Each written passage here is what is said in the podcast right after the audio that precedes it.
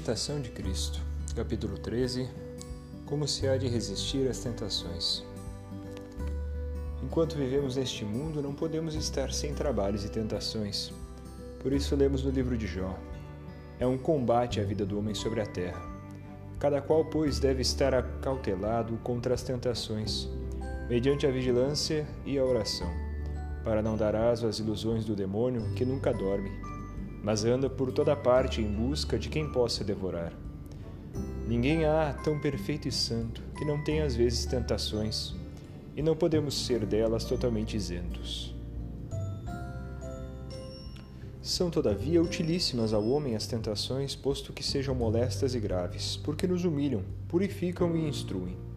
Todos os santos passam por muitas tribulações e tentações, e com elas aproveitaram Aqueles, porém, que não as puderam suportar, foram reprovados e pereceram. Não há ordem tão santa nem lugar tão retirado em que não haja tentações e adversidades. Nenhum homem está totalmente livre das tentações enquanto vive, porque em nós mesmos está a causa de onde procedem, a concupiscência em que nascemos. Mal acaba uma tentação ou tribulação, outra sobrevém. E sempre teremos que sofrer, porque perdemos o dom da primitiva felicidade. Muitos procuram fugir às tentações, e outras piores encontram. Não basta a fuga para vencê-las. É pela paciência e verdadeira humildade que nos tornamos mais fortes que todos os nossos inimigos. Pouco adianta quem somente evita as ocasiões exteriores, sem arrancar as raízes. Antes lhe voltarão mais depressa as tentações e se achará pior. Vencê-las-á melhor com o auxílio de Deus, e pouco e pouco, com paciência e resignação, que com importuna violência e esforço próprio. Toma miúdo conselho na tentação e não sejas desabrido e áspero para o que é tentado Trata antes de o consolar, como desejas ser consolado.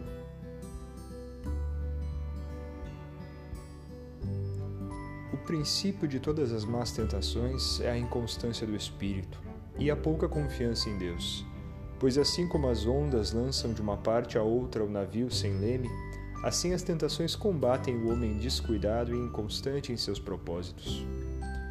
O ferro é provado pelo fogo e o justo pela tentação. Ignoramos muitas vezes o que podemos, mas a tentação manifesta o que somos. Todavia, devemos vigiar, principalmente no princípio da tentação, porque mais fácil nos será vencer o inimigo quando não o deixarmos entrar na alma, enfrentando-o logo que bater no limiar.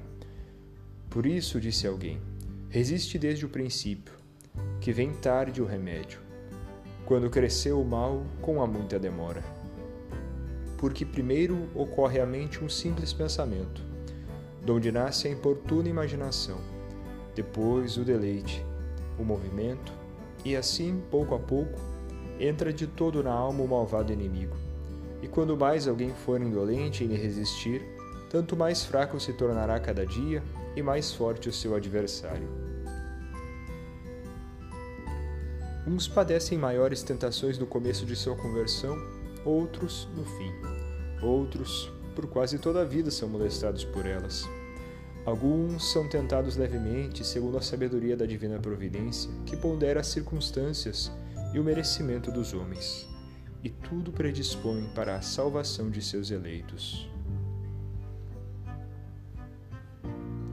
Por isso não devemos desesperar quando somos tentados, mas até com maior fervor pedir a Deus que se digne ajudar-nos com toda a aprovação pois que no dizer de São Paulo nos dará graça suficiente na tentação para que a possamos vencer. Humilhemos, portanto, as nossas almas debaixo da mão de Deus, em qualquer tentação e tribulação, porque Ele há de salvar e engrandecer os que são humildes de coração. Nas tentações e adversidades se vê quando cada um tem aproveitado. Nelas consiste o maior merecimento e se patenteia melhor a virtude. Não é lá grande coisa ser o homem devoto e fervoroso quando tudo lhe corre bem. Mas se no tempo da adversidade conserva a paciência, pode-se esperar grande progresso. Alguns há que vencem as grandes tentações e nas pequenas caem frequentemente para que, humilhados, não presumam de si grandes coisas, visto que, com tão pequenas, sucumbem.